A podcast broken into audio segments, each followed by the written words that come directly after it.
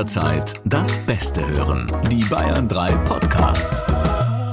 Ich wollte sagen, dass es sein kann, dass mein Krafttier nicht mehr der Otter ist. Christine, warte, Ja. lass, gib mir eine Sekunde und unserer Hörerschaft das zu verdauen. Es gibt das Iltis-Frettchen und auf unerklärliche Weise haben das Iltis-Frettchen und ich auf einer spirituellen Ebene gebondet. Mehr habe ich nicht zu sagen. Freundschaft Plus. Mit Corinna Teil und Christine Barlock. Zart, hart, ehrlich. Servus, grüß dich und hallo. Oh, oh. Bin ich möglicherweise noch vom Wildpark Poing beeinflusst? Möglicherweise ja, möglicherweise nein. Ihr müsst wissen, Christine war heute zum ersten Mal in einem Wildpark und war überrascht, dass in einem Wildpark nicht immer Zäune zwischen Besuchern und Wildtieren sind. Zum Beispiel Rehe oder auch Böcke, die frei durch den Wildpark Und ich springen. finde, das ist ein Versäumnis, was man hier mal ruhig aufklären kann. Ich möchte mit der Natur in Berührung kommen, aber nicht so sehr. Ich finde, es muss einfach immer noch. Nein, es war auch ein Fehler. Das Insektenhotel, von dem ja nun wirklich keine Gefahr ausgeht, war zwei Meter hinter einem Zaun. Aber ein Bock, der wirklich Hörner hatte, kam auf mich zugerannt und ein Pfau. Ich wurde quasi eigentlich von einem Pfau attackiert. Also. Beware of Wildpark Poing. It's wilder than you think it is. War es denn trotzdem schön da? Weil ich liebe das da. Es gab einen ganz ausgezeichneten Kaffee und was Wildparks so auszeichnet. Ja, und ich habe einen Wolf gesehen als einziges. Sie haben sich Mm. nämlich versteckt, aber ich bin ihm gefolgt. Ich habe einen Wolf verfolgt und äh, habe ihn gesehen. Auch hier sehe ich Parallelen zu deiner Frisur, deiner neuen, denn du hast einen Wolf-Cut. Richtig. Wolfcut, wie ich ihn liebevoll nenne. Siehst du? Wir nähern uns, Christine, wir nähern uns. Irgendwann holst auch du den Mond an nachts. Nein, that's not going to happen. Ich muss dich enttäuschen. Wir, wir entfernen uns brachial, möchte Ja, ich sagen. das ist richtig. So wie der Wolf irgendwann von mir, vom Thema. Denn unser Thema, Corinna, ist heute gegen den Strom. Klär uns doch mal auf, Corinna, was bedeutet dieses Thema für dich? Na, für mich bedeutet gegen den Strom schwimmen, dass man es nicht immer allen recht macht. Zum Beispiel, also dass man sich traut, andere Wege zu gehen als die Erwartungen, die an einen gestellt werden. Vielleicht auch die Erwartungen, die die Gesellschaft hat an eine bestimmte Norm. Mm. Und dass es sehr anstrengend ist, gegen den Strom zu schwimmen. Aber dass es manchmal auch der einzig wahre Weg ist für sich selbst. Wann würdest du sagen, bist du am stärksten gegen den Strom geschwommen bis jetzt in deinem Leben? Und das ist nicht im Nordbad sein, als wir zusammen. Als du versucht hast, mir Brustkraulen beizubringen, Brustschwimmen, Ja. Äh, das war schlimm. Als du gegen die enorme Welle, die ich mit meinen Oberarmen erzeugt habe. Es waren dir- eher deine Oberschenkel, aber okay. Auch die haben gepaddelt. Ich möchte sagen, ja. Ja, ich glaube am ehesten, als ich zum ersten Mal Anfang 20 eine Beziehung geführt habe mit einem Mann, der 21 Jahre älter war als ich. Und da habe ich äh, sehr deutlich zu spüren bekommen von der Gesellschaft oder auch von Menschen in meinem unmittelbaren Umfeld, dass ich gerade nicht der Norm entspreche und mit dieser Entscheidung definitiv gegen den Strom schwimme. Ich würde jetzt kurz einen Zeitraffer anwerfen. Würdest du sagen, dass das am Ende zur Trennung geführt hat? Oder war das immer wieder Thema zwischen euch auch? Nee. Das hat am Ende Okay. nicht zur Trennung geführt, nee. Aber es ist schon auch unangenehm zu spüren, wie man von außen beobachtet und bewertet wird. Also allein, wenn man zu zweit in ein Restaurant kommt und an den Tisch gesetzt wird, geht sofort in den Köpfen der Menschen, die da sitzen und die dann wirklich etwas länger hinschauen als vielleicht normale Menschen, wenn sich jemand an den Tisch setzt neben dir. Wurde er mal Papa genannt? Äh, von mir? Nicht Daddy, nein, aber das ist ja so das, was man dann sagt. Ist es ihr Vater oder ist es ihr Freund? Ach so, ähm, nee, ist uns nie passiert. Okay. Ich glaube, das liegt daran, dass man schon spürt, wenn zwei Menschen ähm, Sex haben. Richtig. Deswegen glaube ich, sind wir da auch nie drauf angesprochen worden, weil ich finde schon, man merkt, wenn ein Paar dir gegenübersteht oder wenn halt ein Familienmitglied mit einem anderen Familienmitglied sagt, hallo, wir sind's, hätten gerne eine Pizza Quattro Stagione. ähm, Das ist voll, ich habe übrigens einen kleinen Random Fact. Ja. Bevor wir, wir sind heute nicht alleine und ich freue mich schon sehr darauf, ihn äh, zu introducen. Aber ich muss eine kurze Geschichte, die ich wirklich verstörend fand. Alle wissen ja, dass Megan Fox und Machine Gun Kelly sind ja zusammen. Ne? Und bei ihrem ersten Date haben sie sich irgendwie unterhalten und ähm, er meinte so, ja, und was willst du so? Und Megan Fox hat geantwortet, whatever you want, Daddy. Und, und das war, da hat er sich verliebt. Das kam mir bei der Geschichte in den Kopf. Alle können darüber jetzt denken, was sie wollen. Ähm, soll Ja. er mal ihn reinlassen, Corinna? Moment, Ach so. was war denn deine Geschichte, wo du... Dachte, das, vielleicht können wir das ja besprechen, wenn er mit dabei ist. Warum? Nicht? Ich, ich notiere mir das, denn ich Ja, werde es vergessen, weil ich dann wieder auf unseren Scheiße. Gast fokussiert sein werde. Ich wollte dich gerade als meinen Ausweg I know, sehen, I aber know, es as nicht. always, honey, as always. Christine, Ausrufezeichen. Es bahnt sich ein innerer äh, Whisky-Mixer mixt den Whisky. Wir haben einen Whisky-Mix-Abend an. So sieht es in meinem Inneren aus, denn es steigt eine Luftballonkette nach oben. Wenn ich ihn ankündige, es ist eine große Freude. Er bewegt den Mund, er strahlt mich an. Ralf Kinkel ist bei uns. Ralf ist Schauspieler. Man könnte ihn gerade in The Dragon Us auf ZDF Neo bewundern in seiner ganzen Herrlichkeit. Wir kennen uns über Lisa Tschirner. Eine gemeinsame Freundin, kann man quasi sagen. Sie ist deine beste Freundin. Da habt ihr ihn auch schon auf einem Laufband vielleicht bei ihr in den Stories gesehen. Aber Ralf ist Schauspieler und ich überfahre Corinna jetzt gerade, aber ich sage trotzdem einfach, um dich äh, gleich. ja, Ralf und ich kennen uns nicht, das kann man so sagen. Hallo Ralf. Hallo, ich freue mich sehr. Was bedeutet für dich gegen den Strom? Gegen den Strom heißt, dass man Anstrengungen aufbringen muss, um mit den anderen mithalten zu können, dabei sein zu können oder gegen die anderen zwangsgedrungen sein zu müssen. Und wie lässt sich das auf dich oder inwiefern würdest du sagen, schwimmst du gegen den Strom? Was jetzt bin ich dran? Ich dachte, du bist auch noch dran. Nein, das, ich, Das macht sie immer so. Komm, wir kommen. Ich schwimme gegen den Strom. Ich glaube, jeder Mensch schwimmt aus verschiedenen Gründen gegen den Strom und ein paar Gründe sind einfacher oder sind Sachen, die man äh, sich selbst irgendwann antrainiert hat, warum man gegen den Strom schwimmt, wenn man zum Beispiel Meinungen bekommen hat. Ja. Und ich schwimme aber gegen den Strom äh, von Anfang an, weil ich äh, schwul bin. Das heißt, das sind gewisse Prozesse, die man durchmacht schon während seiner Jugend und seiner Kindheit. Und dann wird man während dem Schauspielstudium oder dann als Schauspieler auch immer wieder daran erinnert. Bestimmt nicht so sehr wie in anderen Berufen, aber man wird schon daran erinnert, dass man anders ist. Wie alt bist du? Das ist Ich vielleicht bin wichtig. 31 Jahre alt, ich bin Jahrgang 1990 und ich habe von 2009 bis 2013 studiert. Und seit wann ist dir klar, dass du homosexuell bist? Seit ich sechs bin. Seit du ungefähr. sechs bist? Ja, okay. aber Weil das, wissen ja nicht alle so früh, ja? Genau, aber man hat ja immer so Ahnungen, äh, in wen man sich verliebt. Und äh, klassischerweise dann halt Prinz Erik. Ja, das verstehe ich. Aber das heißt, du schwimmst ja im Grunde, seit du sechs bist, gegen den Strom in der Hinsicht, dass du immer irgendwie gespürt hast, es gibt etwas, was permanent gegen das drückt, was du eigentlich vielleicht gerne fließen lassen möchtest, oder? Richtig los geht's dann ja erst in der Pubertät. Wenn dann eine Erwartungshaltung auch wirklich da ist und man der nicht entsprechen kann. Und deswegen würde ich sagen, eigentlich beginnt dieses bewusste oder dieses, dieses eigentlich aufgezwungene gegen den Strom schwimmen, beginnt dann in der Pubertät. Ich finde aufgezwungen ganz gut, weil natürlich, man kann so ein bisschen, glaube ich, wenn man den Titel hört und wenn man jetzt sagt, okay, du bist schwul, deswegen bist du hier, weil du gegen den Strom schwimmst. So ist es ja nicht gemeint, sondern es sind ja tatsächlich, und das war im Vorgespräch, hat Corinna das ganz schön gesagt, finde ich, es ist halt immer noch in unserer Gesellschaft wirklich so, selbst in der privilegierten Situation, in der jetzt er, Corinna und ich sind, weil wir beide einfach von Anfang an äh, wussten, wen wir lieben und was wir lieben und, und, Und auch welches Geschlecht wir sind. und das sozial einfach, und das muss man leider immer noch sagen, meistens anerkannter ist. Ist Ja. das was, was dir im Alltag entgegenkommt oder wo du das Gefühl hast, es ist ausgeglichener mittlerweile oder? Na, es kommt immer ganz drauf an. Man, man sammelt ja so viele Erfahrungen in seinem Leben und man merkt sich ja immer besonders prägende Momente. Also die Momente, wo man zum Beispiel jetzt als, als queere Person haben wir so ein, so ein Raster, so eine Schublade mit den Momenten, die wir uns gemerkt haben, die besonders verletzend waren oder wo man sich besonders allein gefühlt hat.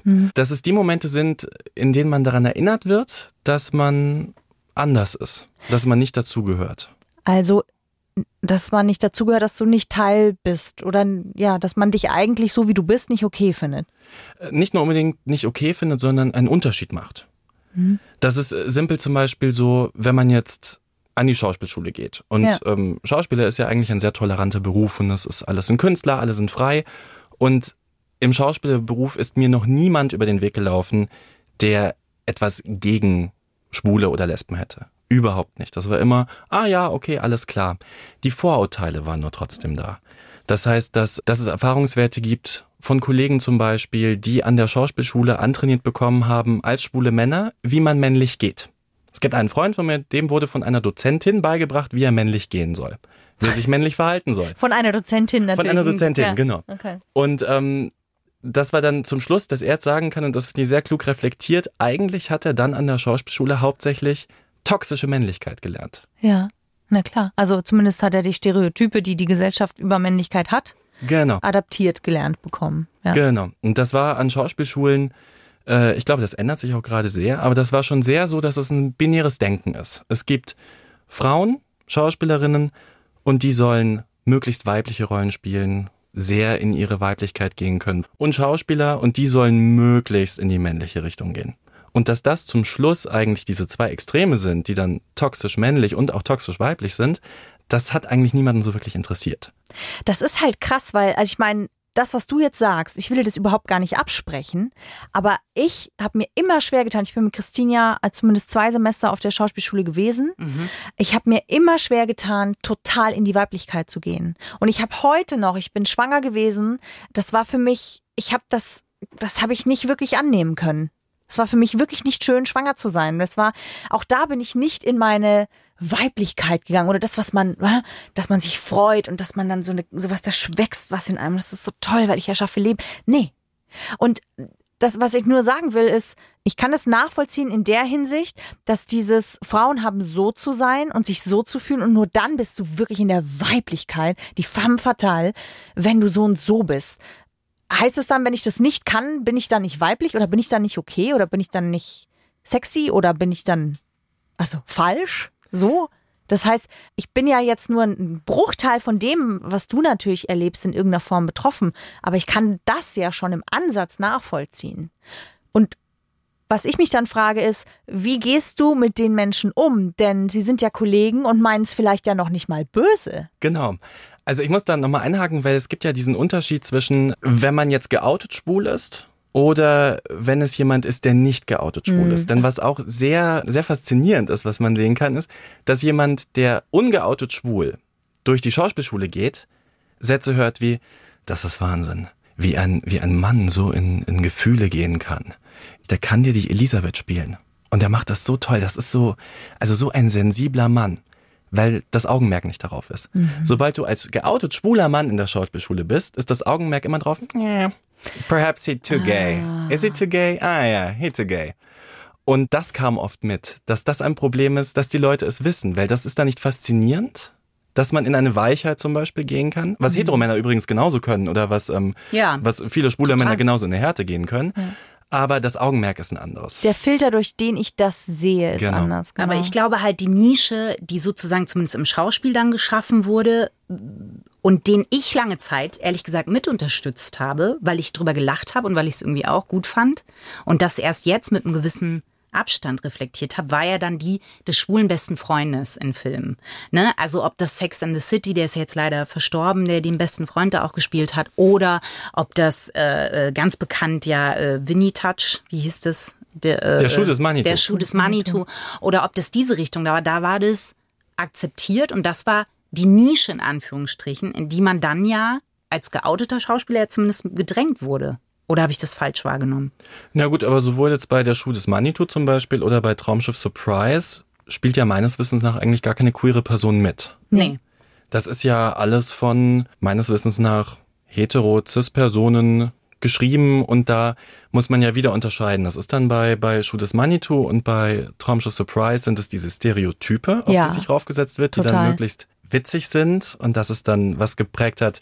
Was tatsächlich vielen aus, ähm, aus meiner Generation geprägt hat, war in der Schulzeit, dass man dann auf einmal so gemobbt wurde. Dass man seinen Namen so gehört hat. und die. Handbewegung dazu. Und die Handbewegung dazu. Und das war dann alles klar. Das ist unser Label. So werden wir jetzt behandelt. Das verbindet man jetzt mit uns, Ja. weil das ist im Kino, das ist im Fernsehen und das ist witzig. Ja, und die Leute wissen ja auch nicht. Also ich hatte damals zu dem Zeitpunkt noch keine Berührung, als Schuh des Manitou rauskam, mit einem schwulen Freund von mir. Die sind erst vier, fünf Jahre später in mein Leben gekommen, dann durch die Arbeit und durch die Schauspielschule. Das heißt, man weiß ja auch nicht, wie verhalten die sich denn. Das heißt, ich denke, ach so, so ist das dann. So reden die und die bewegen sich dann auch so. Weil ich ja nicht weiß, dass das gar nicht stimmt. Was aber auch wichtig ist, ist, dass ja unsere Community ist ja groß und bunt und vielseitig und wir haben definitiv viele flamboyante Charaktere in unserer Community und sie sind fabelhaft und sie sind großartig und das ist super wichtig. Es ist nur, diese Geschichten verleiten dann dazu, sofort meinen zu, zu wissen, Ja. meinen zu wissen, wie diese Minderheit funktioniert. Ja. Oder was sie auch verdient hat, weil das nochmal einzuhaken bei Sex in the City zum Beispiel, dieses, dieses schwule beste Freund-Thema. Das hat mich, ich mochte die Serie wahnsinnig gern als Jugendlicher und mich hat das wahnsinnig verletzt gleichzeitig, wenn die schwulen besten Freunde vorkamen. Weil es ging immer darum, die Frauen, die Freundinnen haben immer wahnsinnig tolle Männer gedatet und es war aufregend und interessant. Und bei den Schwulen ging es dann darum, ich erinnere mich an eine Folge, in der er erzählt, dass er einen Mann datet, der lauter Kuscheltiere auf dem Bett hat. Und immer bevor sie miteinander Sex haben, muss er ja. alle Kuscheltiere runternehmen, sich von allen verabschieden, sie hinstellen und dann können sie erst aufs Bett. Und Carrie antwortet daraufhin, oh, aber willst du es nicht doch versuchen? Was sie zu keiner anderen Freundin sagen würde. Sie würde sofort sagen, ah, das ist aber seltsam. Das ist, ja, das ist ja ein komischer Mann. Aber da wir so wenig sind und so traurig sind, müssen wir uns damit zufrieden geben, dass wir halt auch die anderen wenigen Traurigen daten. Und das hat mich dann als Teenager schon sehr wütend gemacht. Ja. Hat es dich wütend gemacht, als ich gesagt habe, äh, Ralf, wie wär's, wenn du zum Thema gegen den Strom kommst? Nee, überhaupt nicht. Weil das ein wichtiges Thema ist. Aber es ist ja auch eine Gefahr, also weil, weil sowas im Raum schwebt. Ne? Also ich finde, dadurch, dass es ja jetzt um diese Woke, das ist ja so das neue Wort, ne? ja, um ganz vielen Beziehungen, die es da gibt, dass man sagt, man ist so woke. Und dann, wenn ich mich abends hinsetze und mich frage, Christine, wie woke bist du eigentlich? Dann denke ich mir, hm, eigentlich bin ich ziemlich oft am Tag an dem Punkt, dass ich grundsätzlich niemanden verletzen will, aber manchmal gar nicht weiß, wie, wie gehe ich eigentlich um? Was Also, heißt Vogue So in dem Zusammenhang? sehr, sehr wach. Genau. okay, bewusst und achtsam. Genau. Okay. Es ist aber inzwischen Allen auch, Themen gegenüber. es ist inzwischen auch ein bisschen so ein, so ein Spottwort geworden. Also, Ist dass es? jemand so Vogue ist. Ist es, weil man das ja irgendwann nicht mehr ernst nehmen kann. Weil wenn du es nämlich wirklich versuchst, dann bist du irgendwann an dem Punkt, dass du sagst, okay, und an dem bin ich halt manchmal, dass man sagt, was kann ich jetzt noch sagen? Ich habe dich ja auch im Vorgespräch gefragt, ist es eigentlich okay, wenn ich schwul sage? Oder ist es schon irgendwie nicht mehr okay? Und, und ich bin da immer hin und her gerissen, weil ich mir Aber denke, das ist so okay, diese Fragen zu stellen und das Ja, ist wichtig. Genau, und dann denke ich mir, es ist eigentlich keine dumme Frage, sondern Nein. ich stelle sie lieber, weil dann weiß ich wenigstens, also was man macht. Weil was kann ich denn anderes machen, als wenn ich da sitze und sage, ey, ich glaube, denen geht's ja so und so. Als wenn man mal irgendwie sagt, was, wie ist es denn, wo stehen wir denn gerade und worum geht's eigentlich? Ja, und vielleicht ist es für Ralf okay, aber vielleicht ist es ja für jemand anderen nicht okay. Ja, Ich denke, das Wichtigste ist es tatsächlich, und da sind wir schon beim Knackpunkt, zu fragen. genau. Man kann Leute fragen, wie willst du angesprochen werden? Verletzt dieses Wort dich? Ist das okay, wenn ich das sage? Und das ist schon ein Riesenunterschied. Und der macht so vieles aus, dieses Fragen. Ja, weil äh, es zeigt, ich nehme dich ernst, es zeigt, ich gebe mir Mühe, dich zu respektieren und dich so zu behandeln, wie du behandelt werden möchtest. Und zum Dritten, wir haben früher immer gefragt, ähm, ist es okay, wenn wir uns duzen oder möchten Sie lieber gesiezt werden? Ja, also haben wir ja auch über Generationen hinweg äh, gemacht. In meiner Branche ist das Duzen total normal.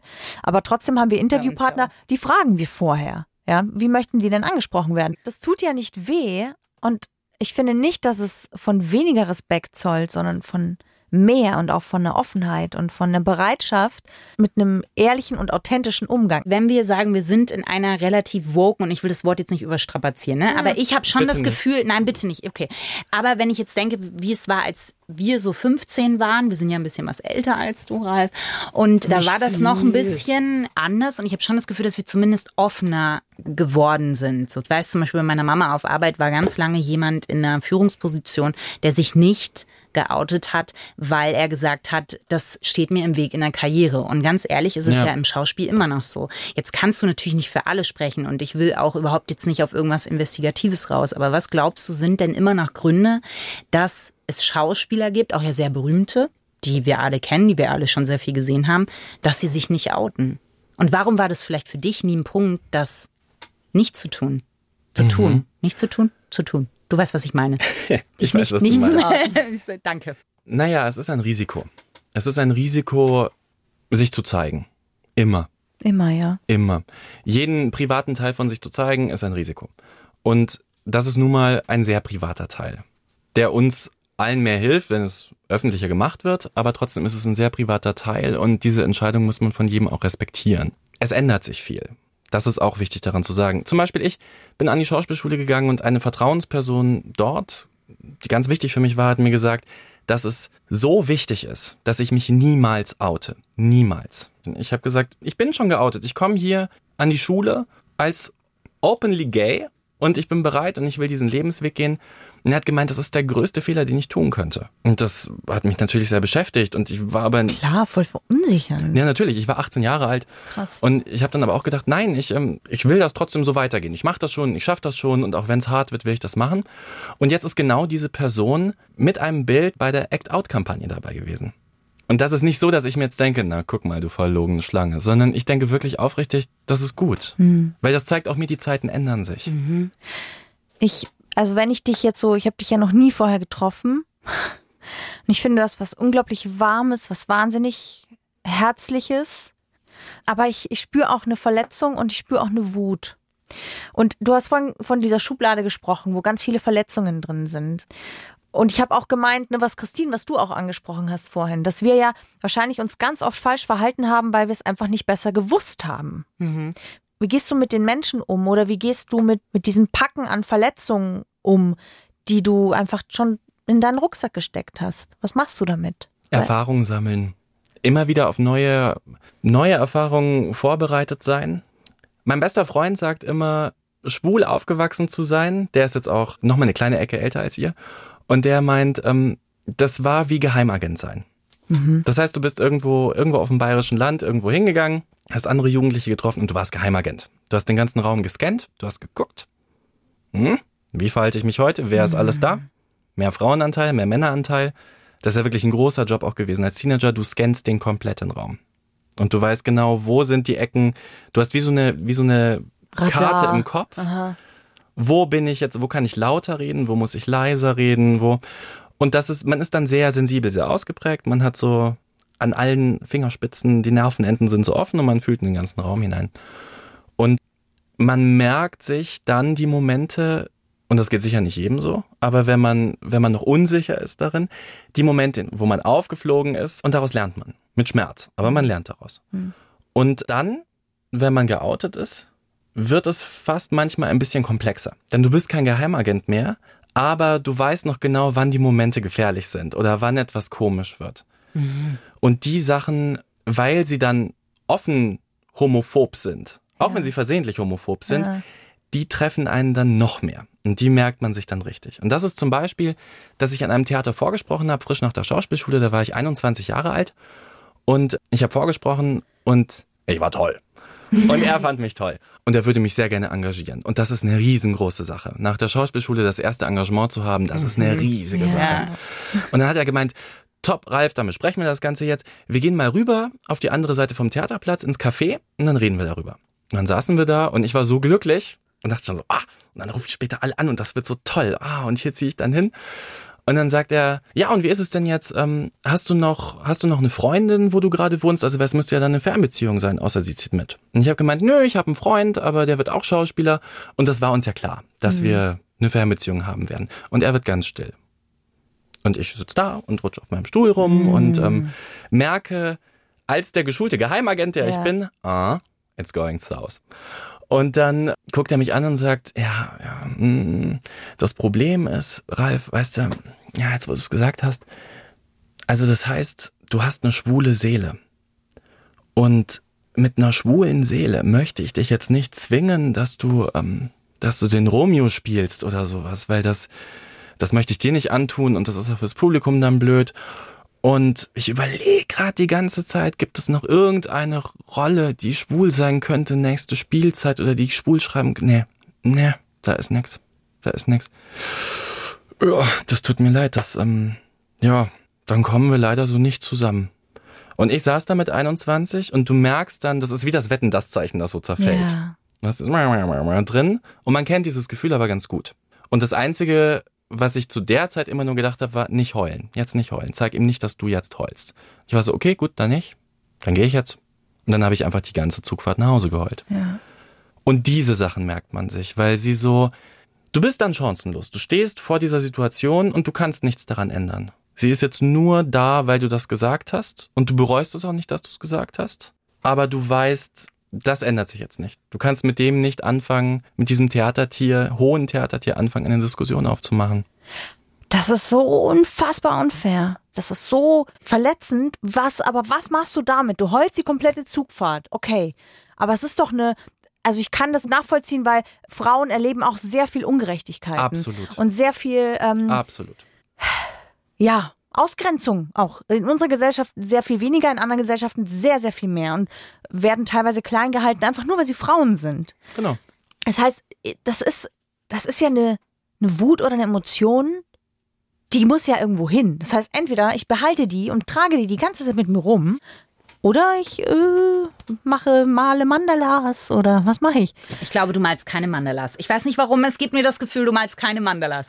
Aber ich, muss- male sehr viele Mandalas. Echt so? Nein! Nein, ich male überhaupt keine Das Mandalas. ist so ich hab, ich hab Ralf, in, der, in der Grundschule habe ich viele Mandalas gemalt, aber das haben wir alle viel gemacht, weil es waren die 90er und Da möchte ich ganz kurz reingehen. Sorry, wenn ich dich unterbreche, wenn ich mir diesen Raum jetzt einfach hole. Ich möchte aber nochmal unterscheiden, weil ich gebe dir natürlich recht. Natürlich kämpfen Frauen auch viele Kämpfe. Aber und korrigiere mich, du darfst jederzeit dazwischen springen. Trotzdem haben wir irgendwo einen Platz.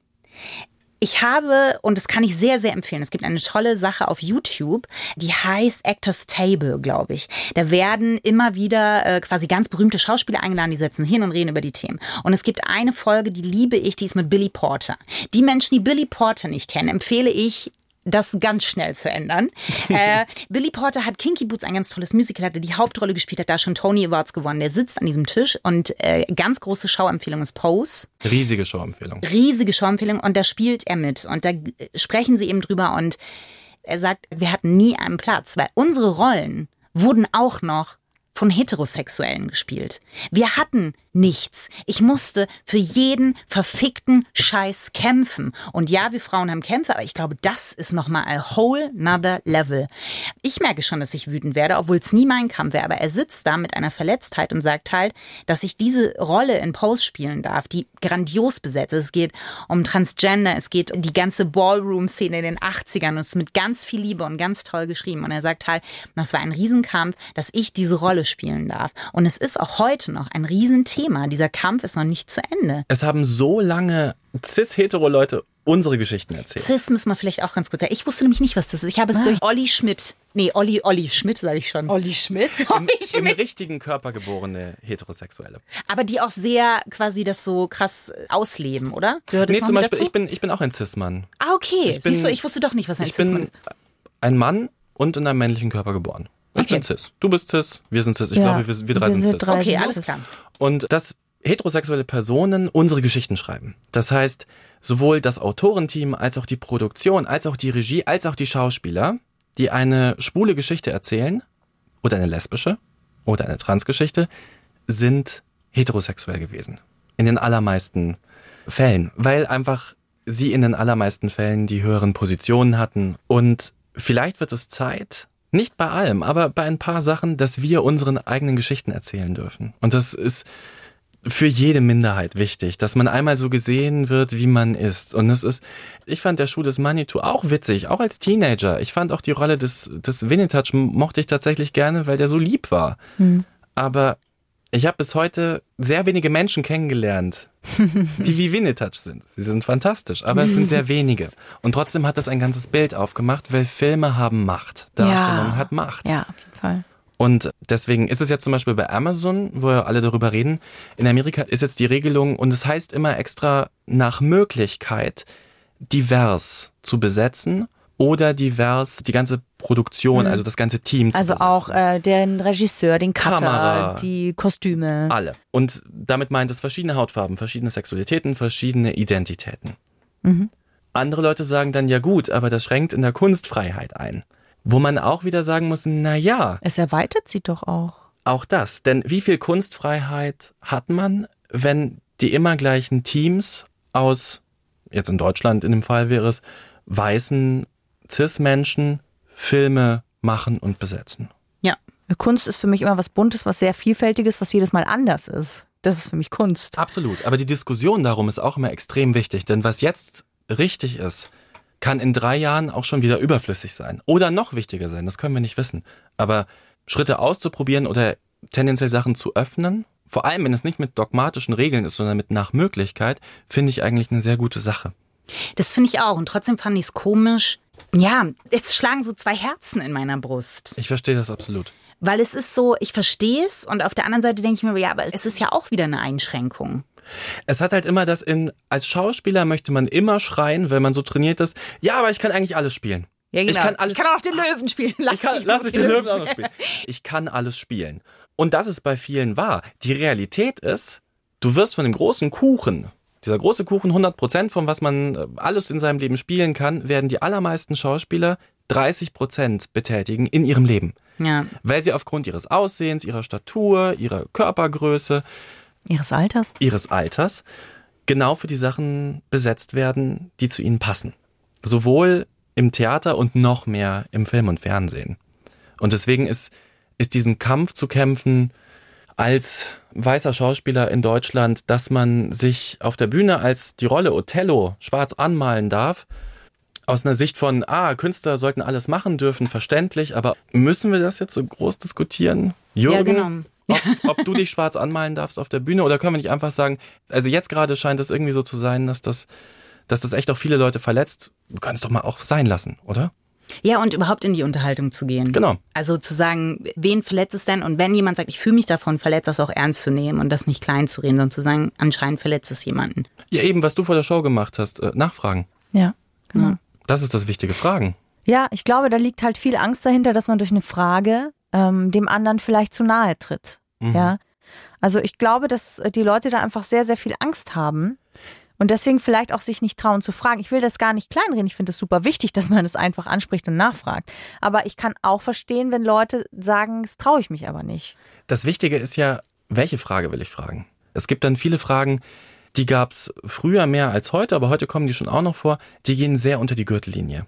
Das sind so Sachen wie, die klassischen Sachen sind äh, bei einer Beziehung von zwei Männern, dass man einfach fragt, na und wer bei euch ist der Mann und wer die Frau? Ach so.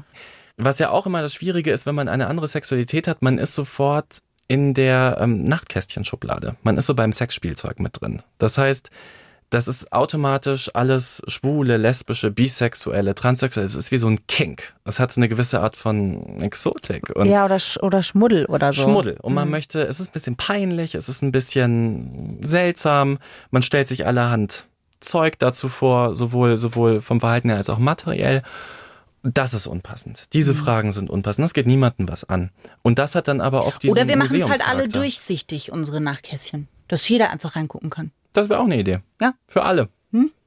Wann hast du dich denn das erste Mal richtig frei dann gefühlt? Ich erinnere mich zum Beispiel noch an den Moment, nämlich, wo man dachte, ach, ich bin mal kein Geheimagent und ich muss mir nicht alles scannen, sondern ich kann in meiner Feinrieb-Unterhose, der Marke meiner Wahl, Durchs Leben gehen. durchs Leben gehen. Tatsächlich dieses Jahr erst. What? Ich habe mich dieses Jahr ähm, erst bei meinem Vater geoutet. Und das ist ein, also ich wurde sogar geoutet und musste mich eher rechtfertigen, aber das ging dann doch ziemlich gut aus. Und das ist eine sehr große Sache. Ja, krass, das glaube ich. Wie alt ist dein Papa? Mein Papa ist, Moment, Jahrgang 1950, das ist jetzt Schau uns nicht an. 61? 71, oh Gott. 71. ja. 71 ist er schon. Aber wie ist es im Nachhinein? Also das heißt, du fühlst dich jetzt frei, weil beide deine Eltern wissen, Ja. äh, wie du dein Leben lebst und weil beide deine Eltern das einfach auch akzeptieren? Oder? Ja. Und warum hast du ausgerechnet bei deinem Papa so lange gewartet? Das werden viele nachvollziehen können. Äh, es sind oft die Väter und es ist tatsächlich auch oft so, dass Väter bis zum Schluss aus diesem Outing ausgeschlossen werden, weil die Väter andere Erwartungshaltungen haben und ein anderes Bild transportieren, eine andere Verschämtheit auch ganz viel.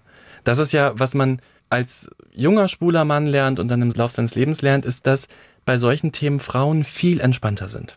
Grundsätzlich ist das für einen selbst eine Erfahrung, dass man sich eher an Frauen hält. Zum Beispiel als Geheimagent, wenn du einen Raum scannst und es sind hauptsächlich Frauen, schon seit der Jugend Gefahrlevel sehr niedrig.